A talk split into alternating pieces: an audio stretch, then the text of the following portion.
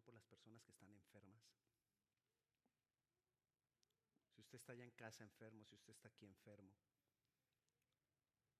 tengamos fe en la obra poderosa del Señor, en la manifestación poderosa de la gloria de Dios a través del Espíritu Santo.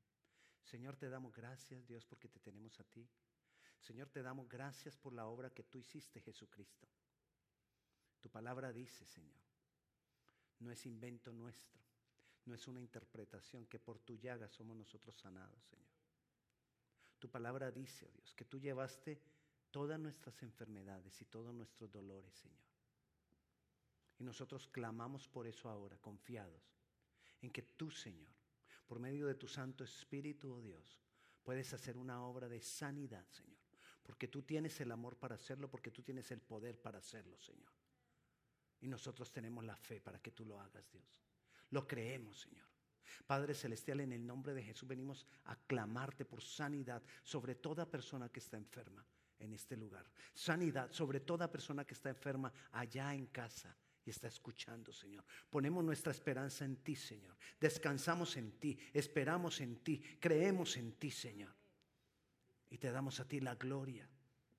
Te damos gloria, Señor. Porque es para testimonio tuyo, Jesucristo. Porque es para testimonio, para testificar de tus obras, de tus maravillas, de la grandeza de tu poder, Señor. Nosotros damos testimonio, Señor, de las, de las grandes maravillas que tú has hecho alrededor de nosotros, de las respuestas que nos has dado, Señor, aquí en la iglesia, oh Dios. Y clamamos por más. Y creemos por más. Y venimos por más, Señor. Y te damos gracias, Señor. En tu nombre, Jesús. Amén. Y amén. Vamos a hablar del proceso de la vida cristiana el sábado hace ocho días en el pan para el desayuno. Hablé algo así rapidito. Usted sabe, el pan de para el desayuno es cortito. Espero que esté viendo el pan para el desayuno todos los días, más o menos entre ocho y media, ocho, ocho y media de la mañana. El video en nuestra página web del devocional todos los días. Bueno, con excepción de mañana domingo, de lunes a sábado está el pan para el desayuno. Entonces, el sábado pasado hablé algo así, en ese momento Dios puso en mi corazón que compartiera de esto a la, a la iglesia hoy el proceso de la vida cristiana. ¿Para qué nosotros mirar el proceso de la vida cristiana? Para que cada uno de nosotros sepamos dónde estoy en ese proceso de la vida cristiana. Porque yo, cuando yo sé dónde estoy, yo puedo hacer cambios. Cuando yo sé dónde estoy, yo puedo comenzar a saber hacia dónde voy. Pero cuando yo ni sé dónde estoy, es como cuando usted le va a dar la dirección a alguien de la iglesia, ¿no? Y usted, le, usted no sabe dónde está la persona. Y él le dice, ¿cómo llego a la iglesia? Usted le dice, agarre la 28 y para saber si va, después va a decir que agarre a la izquierda o a la derecha, usted necesita saber de dónde viene. Entonces usted le pregunta, ¿dónde estás? Porque cuando tú sabes dónde estás, le puedes dar las indicaciones que son. Ok, vamos a mirar entonces el proceso de la vida cristiana. La vida, la vida cristiana, como todo ser vivo, tiene un proceso. Todo ser vivo tiene un proceso en su vida. Solo por el hecho de que alguien o algo tenga vida, ya con eso debe tener un proceso. Mucho más entonces la vida cristiana. Todos los seres vivos tienen en común el siguiente proceso. Nacer, crecer, reproducirse y morir. Todos. Sea un vegetal, sea un animal o sea una persona, todos los seres vivos tenemos el mismo proceso natural en nuestra vida. Crecer, perdón, nacer, crecer, reproducirse y morir. Todo ser vivo lo tiene. De alguna manera, Jesús comparó el proceso de la vida cristiana, el proceso de todo ser vivo, con la vida de los cristianos cuando dijo, si el grano de trigo no cae en tierra y muere, no llevará fruto. Eso es parte del proceso. O cuando le dijo a la higuera, por cuanto no has dado fruto, sécate. Y se secó. Entonces, lo que vamos a mirar hoy es el proceso de la vida cristiana a diferencia del proceso natural que le estoy hablando, nacer, crecer, reproducirse, morir. El de la vida cristiana es nacer, crecer, reproducirse y tiene uno más, además de morir, morir y resucitar. Porque esa es la esperanza que tenemos, de que hay resurrección. Entonces, la idea es que en este nacer, crecer, reproducirse, morir y resucitar, nosotros sepamos dónde estamos. Para que sepamos entonces qué tengo que hacer, para que entendamos, hola, yo tengo que hacer algo. ¿Dónde me encuentro hoy? El saber dónde estoy me va a llevar a mejorar y entonces me va a llevar a hacer la voluntad de Dios. Entonces, como comencemos con el primero. ¿Cuál es el primero? Nacer. Y en la vida cristiana también es necesario nacer. Porque solamente los nacidos de nuevo son hijos de Dios. Solamente los nacidos de nuevo tienen una vida cristiana. Solamente los nacidos de nuevo pueden disfrutar de Dios como Padre. Si, yo, si soy hijo, puedo disfrutar del Padre. Ahora, si no soy hijo, no puedo disfrutar de Dios como Padre. Entonces, nacer. Toda persona de la vida cristiana, en la vida cristiana, tiene que nacer. Hasta el mismo Jesús, siendo Dios, para hacerse hombre, ¿qué tuvo que hacer? Nacer. Mira cómo, cómo fue lo de Jesús. Mateo 1.18. Dice, el nacimiento de Jesucristo fue así. Estando desposada María, su madre, con José, antes que se juntasen, se, se halló que estaba, que había concebido del Espíritu Santo. Entonces, ¿cómo nació Jesús? Vino el Espíritu Santo, engendró en María a Jesucristo y por eso es hijo de Dios. ¿Por qué es hijo de Dios? Porque fue engendrado por el Espíritu Santo. Amén. O sea, según eso, todo hijo de Dios necesita ser engendrado por el Espíritu Santo. Todos. Eso es nacer de nuevo. Cuando somos engendrados por el Espíritu Santo. Porque esa es la genética divina. Yo no puedo decir que soy hijo de Dios si no tengo al Espíritu Santo. Todo cristiano verdadero es hijo de Dios, entonces también todo cristiano verdadero debe ser engendrado por el Espíritu Santo. Mira lo que dice Efesios capítulo 1, versículo 13. dice entonces, en él también vosotros, habiendo oído la palabra de verdad, el evangelio de vuestra salvación, y habiendo creído en él, fuisteis engendrados, sellados por el Espíritu Santo. Ahí hay un nuevo nacimiento. Cuando qué? Escuché la palabra, creí el Evangelio de la salvación, creí la obra de Cristo, creí lo que decía esa palabra de Jesucristo y el Espíritu Santo viene y me sella. Ese sellados es que se nos impartió el Espíritu Santo. Y al momento en que se nos es impartido el Espíritu Santo, nacemos de nuevo. Jesús se lo explicó así a Nicodemo. Nicodemo era un líder religioso y le preguntó a Jesús, fue y consultó a Jesús y Jesús le dijo que era necesario nacer de nuevo y él se quedó aterrado y dijo, ¿qué es eso de nacer de nuevo? Y Jesús le dijo que era necesario nacer del Espíritu y de la palabra. Y aquí nos dice Efesios que necesito creer la palabra y entonces soy sellado con el Espíritu Santo.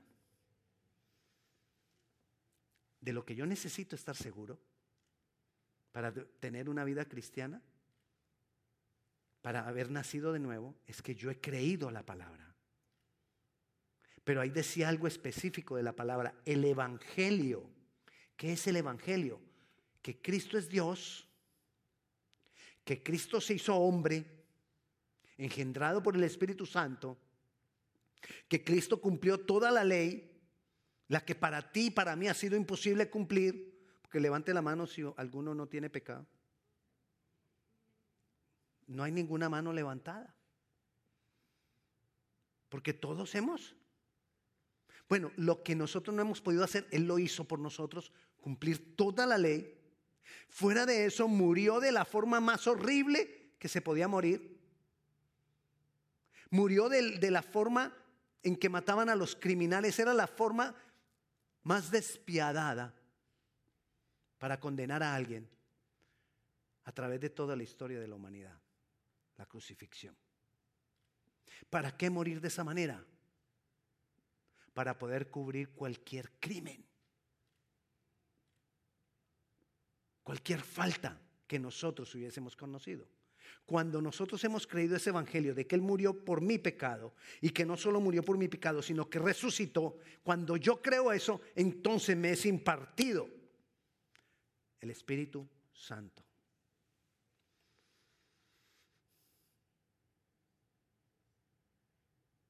La pregunta es, ¿lo he creído? ¿He nacido de nuevo? Porque si tú no has nacido de nuevo, es lo primero que tiene que pasar en tu vida. Porque quiere decir, si no has nacido de nuevo, quiere decir que no, no tienes una vida cristiana. Ah, pero, pero es que yo voy a la iglesia, yo le pido cosas a Dios, eh, yo creo que Dios existe. Sí, pero no tienes una vida cristiana. Según lo que dice la Biblia, necesitamos nacer de nuevo. Después de nacer, ¿qué sigue? Nacer crecer. Yo necesito crecer porque hay personas, ok, que sí, de todo corazón, yo creí en Jesucristo, yo creí en su obra, yo me entregué, yo me entregué a Él. Pero entonces ahora, ¿qué necesito? Crecer. En una planta, ¿qué garantiza el crecimiento? O no, no en una planta, en todo ser vivo. ¿Qué garantiza el crecimiento? La alimentación. Ah, la buena tierra, pastor. Ok, pero es que la buena tierra es buena tierra porque tiene buen alimento para la planta.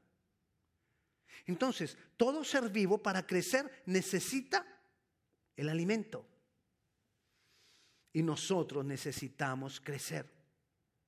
Una buena tierra garantiza el crecimiento. Una buena alimentación garantiza el crecimiento. El crecimiento depende del alimento. Así que si tú naciste de nuevo, pero tú no te alimentas de la palabra, no hay crecimiento. Puedes orar mucho, pero si no te alimentas de la palabra, no hay crecimiento. Puedes ayunar mucho, pero si no te alimentas de la palabra, no hay crecimiento.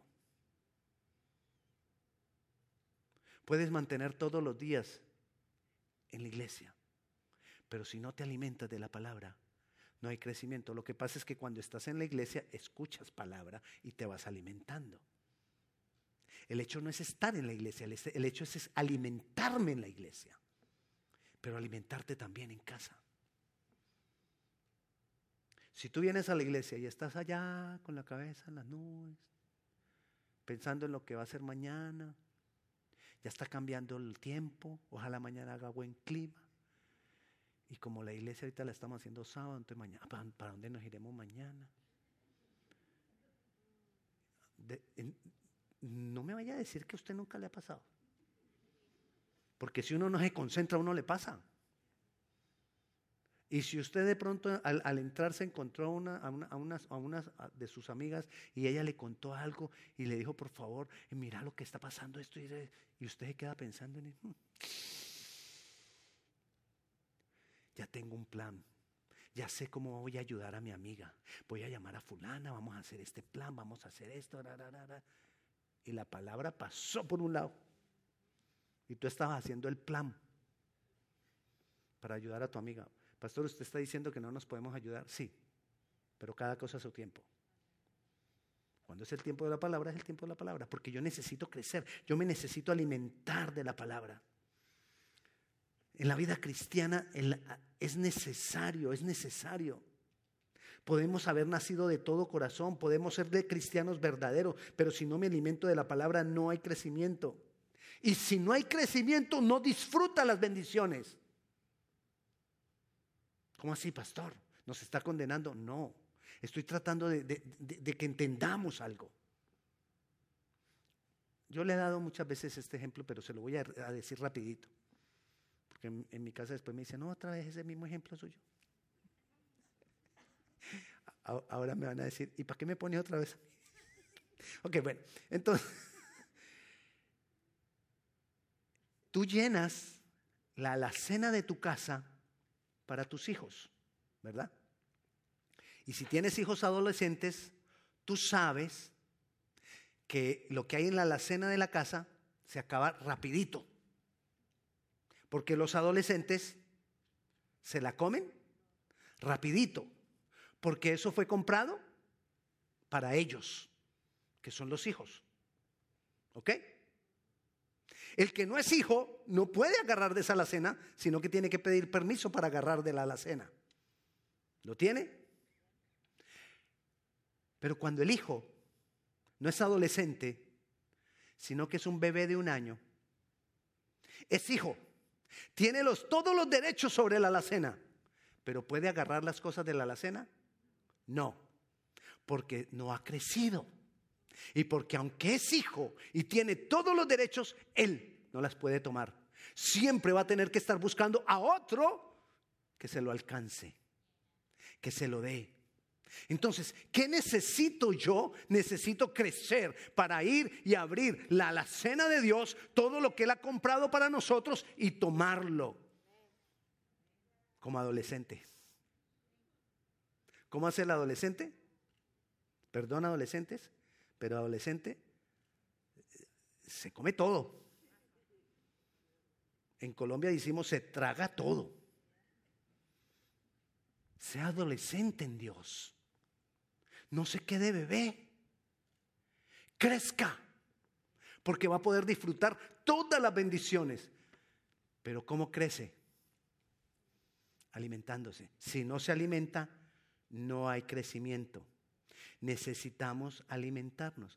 Jesús dice que Jesús iba creciendo y en la medida que iba creciendo en estatura y en sabiduría de Dios, Jesús tuvo que crecer. Era Dios hecho hombre, sin embargo, él tuvo que crecer. Y en la sabiduría de Dios tuvo que crecer. Y él tuvo que aprender. Nosotros necesitamos crecer. Y él conoció la palabra, no porque la traía conocida, no, a él le tocó esforzarse, aprender la palabra.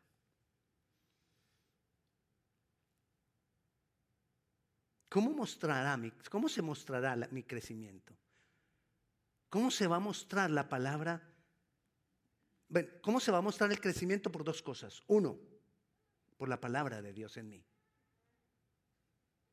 Dos, por mis actitudes con los demás. La palabra de Dios en mí va a cambiar mis actitudes con, los demás. Va va a mostrar mi amor, el amor de Dios por los demás. He estado hablando todos estos últimos no sé cuántos días en el pan del desayuno para el, por, acerca del amor de Dios, el amor de Dios, el amor de Dios con todo el mundo. Mira lo que dice Primera de Pedro, capítulo 2, versículo 2. Desead como niños recién nacidos la leche espiritual no adulterada para que por ella, ¿qué? No hay crecimiento si no deseas, anhelas la palabra. Y cuando tú la anhelas y la deseas, ella va transformando tu vida. Los niños en lo natural se van fortaleciendo, van aprendiendo a caminar, se van haciendo más, bueno, ya lo que usted ha vivido con sus hijos. Igual tiene que pasar en nosotros. El crecimiento se va a ver.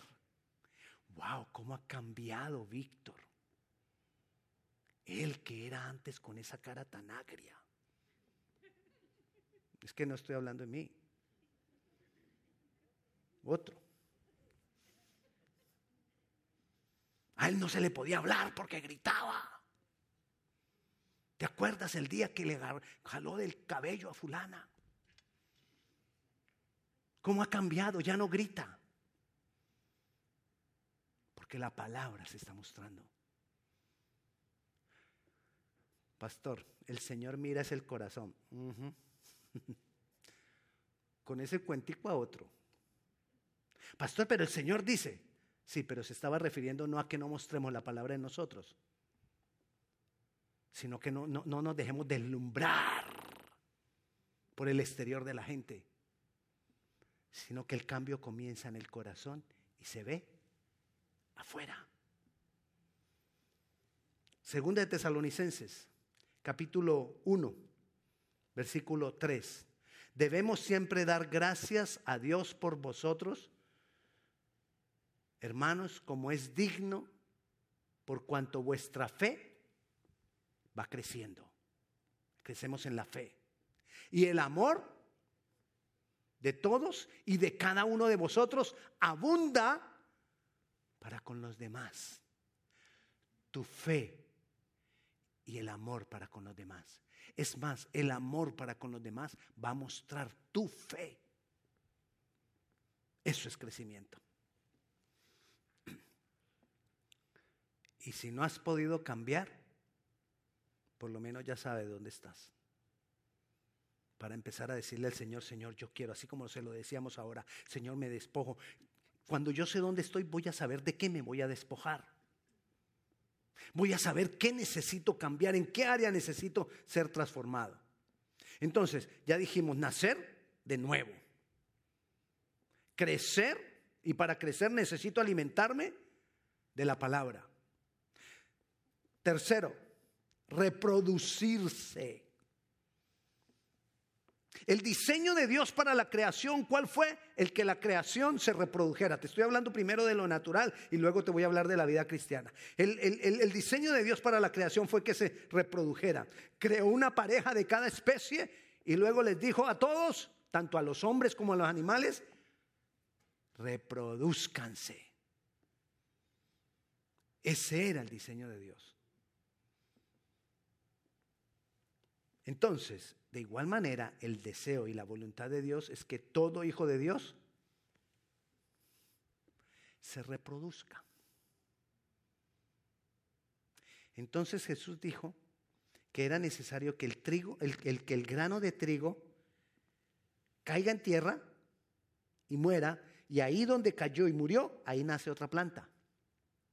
¿Lo tiene? Entonces, era necesario morir. Esa es la reproducción. Pero dice el grano de trigo. O sea que antes de reproducirse, ¿qué es necesario? Dar fruto. Porque la planta creció, dio fruto y ese fruto es el que muere para que haya otra planta. Entonces, antes de reproducirse, ¿qué necesitamos? Dar fruto. Yo necesito dar fruto. Ah, pero ese, está muy parecido al, al, crecimiento, sí. ¿Qué es? Pero en, lo, en, lo, en la vida cristiana, ¿qué es el fruto? Dice Galatas, ya esto lo debemos por lo menos estar concibiendo en, en nuestra mente. Paz, paciencia, benignidad, bondad, fe, amor, templanza, mansedumbre. Todo eso tiene que, ver cosas con mis acciones, con mis reacciones. Ese es fruto. Entonces yo necesito dar fruto.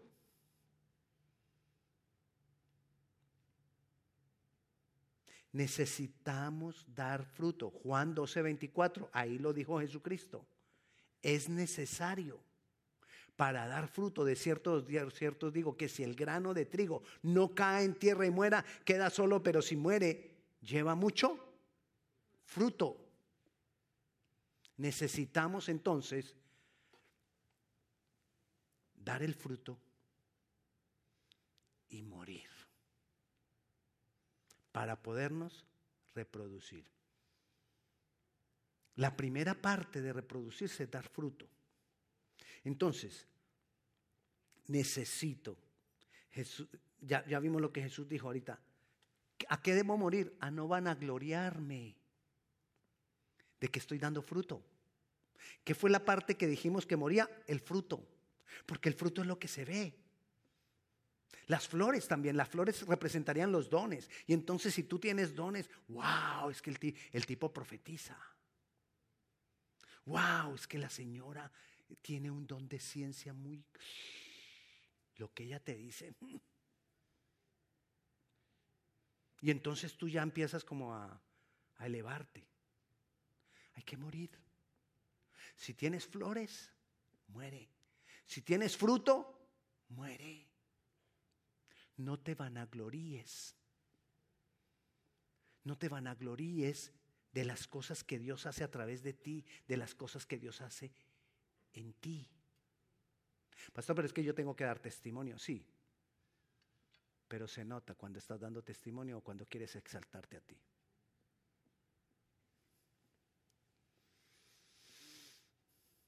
No te vanagloríes que das fruto, no te, no te vanagloríes que Dios te usa, no te vanagloríes que llevas muchos años desde cristiano, no te vanagloríes que has ganado todas las batallas, que has matado osos y leones espirituales. Porque es necesario morir.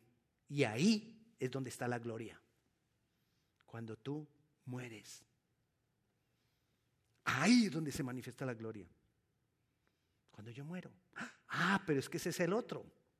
Crecer, perdón, nacer, crecer. Vamos a dividir en dos, reproducirse, dar fruto, reproducirse.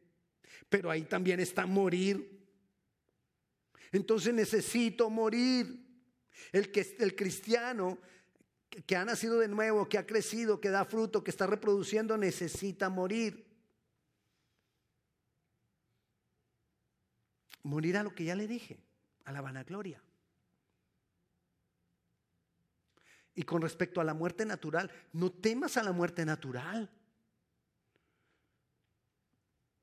Porque la muerte, nosotros tenemos que entender el proceso. Sufrimos menos cuando entendemos el proceso. Y la muerte es parte de la vida. Porque todo ser vivo tiene que morir. Entonces no le tengamos temor a la muerte. Es más, para el cristiano, la muerte es ganancia. Todos vamos a morir. Pero para los nacidos de nuevo, la muerte es un paso a la vida.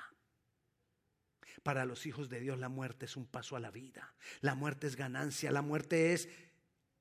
¿Sabe qué dice la palabra que la muerte para los cristianos es amada por Dios. Es decir, Dios ama el momento en que nos puede llevar. Y nosotros a veces haciendo una pataleta para irnos con Él. Que no me quiero y me, se aferran a la cama, uno se aferra a la cama. Y de aquí no me voy. Y a veces hasta sufriendo. No, nosotros no. Porque es ganancia. Porque sabemos que después de la muerte viene la resurrección. Todo cristiano nacido hijo de nacido hijo de nuevo, todo cristiano nacido de nuevo, hijo de Dios, va a resucitar para vida eterna, para pasar la eternidad con Dios. Jesús mismo lo dijo, Juan 11:25. Jesús nos lo dijo. Yo soy la resurrección y la, la vida. El que cree en mí, aunque esté muerto, vivirá. Vamos a vivir la eternidad con Él. Esto, esto que estamos viviendo aquí, estos 85, vas a vivir 90, 120. Estos 120, ¿cómo era la hermana de 120? Estos 120 son nada comparados con la eternidad. Estos 100 años, yo hasta 100. Estos 100 años.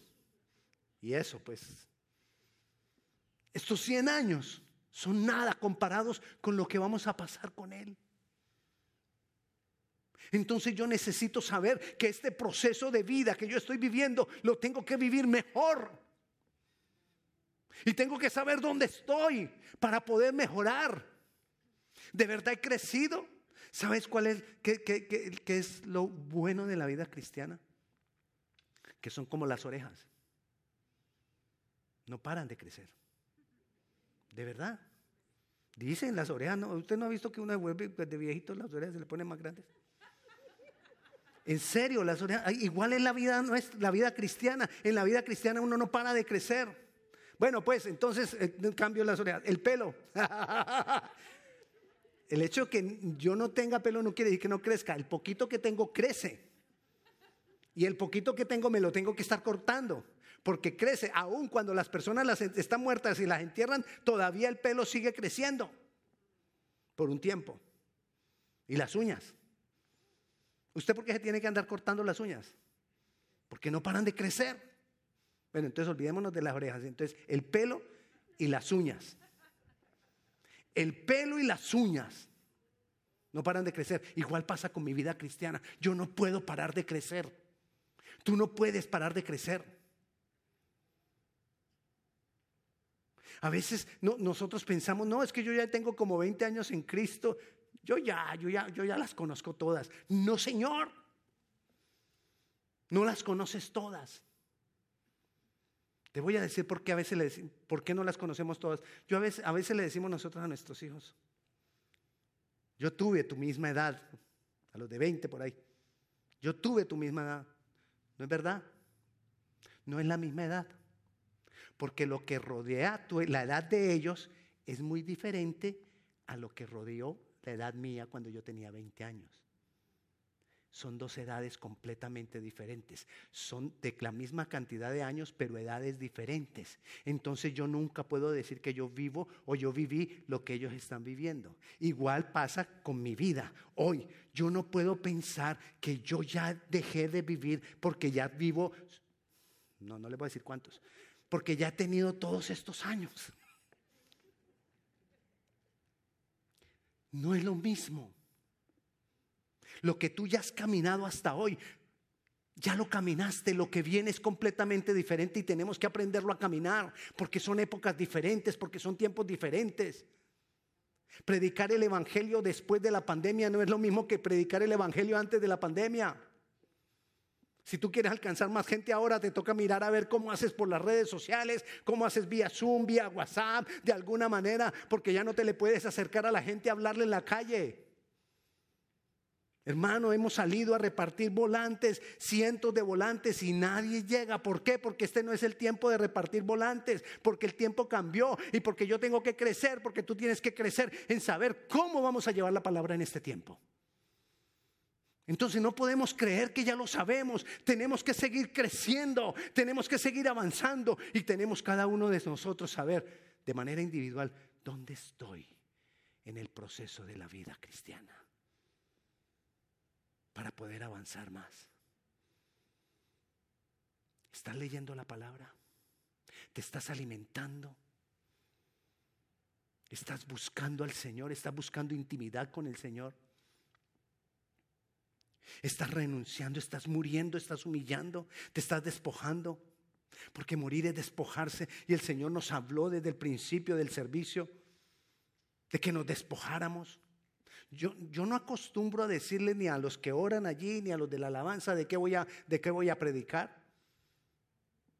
Sin embargo, el Señor nos dijo que es necesario despojarnos. Despojarnos que en este proceso de la vida cristiana yo me necesito despojar, renunciar, vaciarme para poder seguir caminando.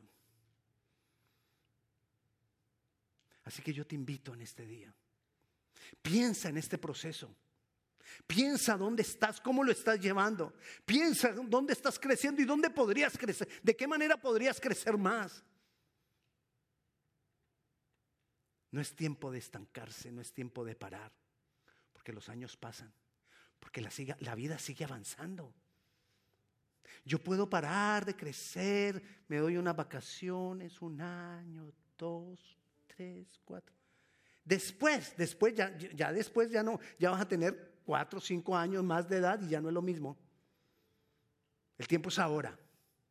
El tiempo es ahora de crecer, el tiempo es ahora de avanzar, el tiempo es ahora de cambiar, el tiempo es ahora de ser diferente, el tiempo es ahora de dar fruto, el tiempo es ahora de reproducirme, el tiempo es ahora de morir, el tiempo es ahora de vivir.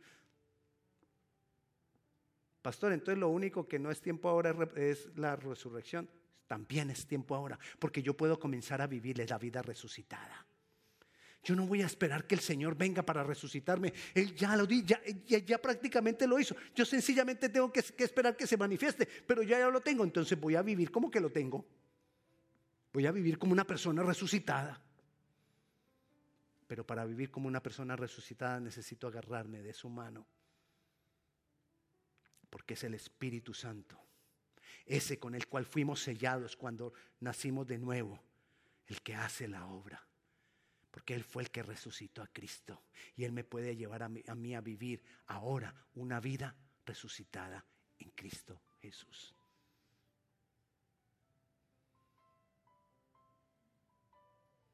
¿Oye la musiquita? Es tiempo de terminar.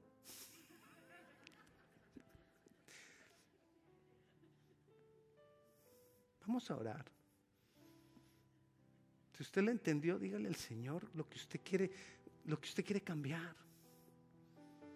Si usted le entendió, dígale al Señor que, que, usted está dispuesto, que usted quiere más. Es más, si usted no está seguro que ha nacido de nuevo, dígale al Señor, Señor, yo quiero nacer de nuevo. Si usted no tiene la total certeza de que usted ha nacido de nuevo, el, nuevo nacimiento, como leímos ahora, comienza con haber escuchado de Cristo, haber escuchado la palabra, haber escuchado el Evangelio y creer en Él. Si tú no has nacido de nuevo, yo te invito a que se lo digamos en esta tarde. Que tú le digas, Jesucristo, yo aquí estoy, yo, yo creo en ti. Y si tú lo haces de todo corazón, yo te lo garantizo porque lo dice la palabra, vas a ser sellado por el Espíritu Santo. Vas a nacer de nuevo. El Señor te va a engendrar como hijo. Así que si tú estás aquí y nunca has entregado tu vida a Jesucristo, si tú estás allá en casa y nunca has entregado tu, tu, vida al Señor Jesucristo, yo te invito a que lo hagamos juntos y le digamos, creyendo de todo corazón, Señor Jesucristo, creo que tú eres Dios, que te hiciste hombre, que moriste en mi lugar pagando por todos mis pecados. Creo que resucitaste para darme vida eterna. Hoy te recibo como mi Señor y como mi único Salvador. ¿Hay alguna persona que por primera por primera vez haya hecho esta oración, yo quiero orar por ti. Si hay alguien, por favor, levante su mano. Yo quiero orar por ti. Allá en casa, si tú has recibido a Jesucristo, por, a, Jesucristo como Señor y Salvador por primera vez, por favor escríbenos, comunícate, con nosotros. Dinos que has recibido a Cristo en este, en este momento. Queremos acompañarte y ayudarte. Ahí donde está este hermano, yo quiero bendecirle. Padre Celestial, en el nombre de Jesús. Yo clamo para que tú nos bendigas, Señor, mostrándonos la condición de cada uno, mostrándonos en qué parte del proceso nos hemos quedado y en qué parte del proceso tenemos que avanzar ahora. Aquí estamos, Dios, necesitamos de ti, de tu obrar. Guíanos, Señor. En tu nombre, Jesús.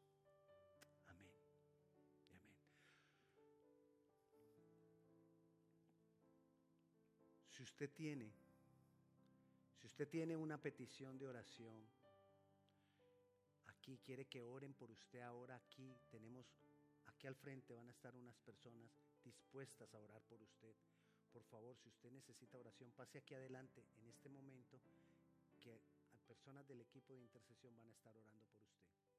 Dios les bendiga y la paz de Dios sea con cada uno de ustedes.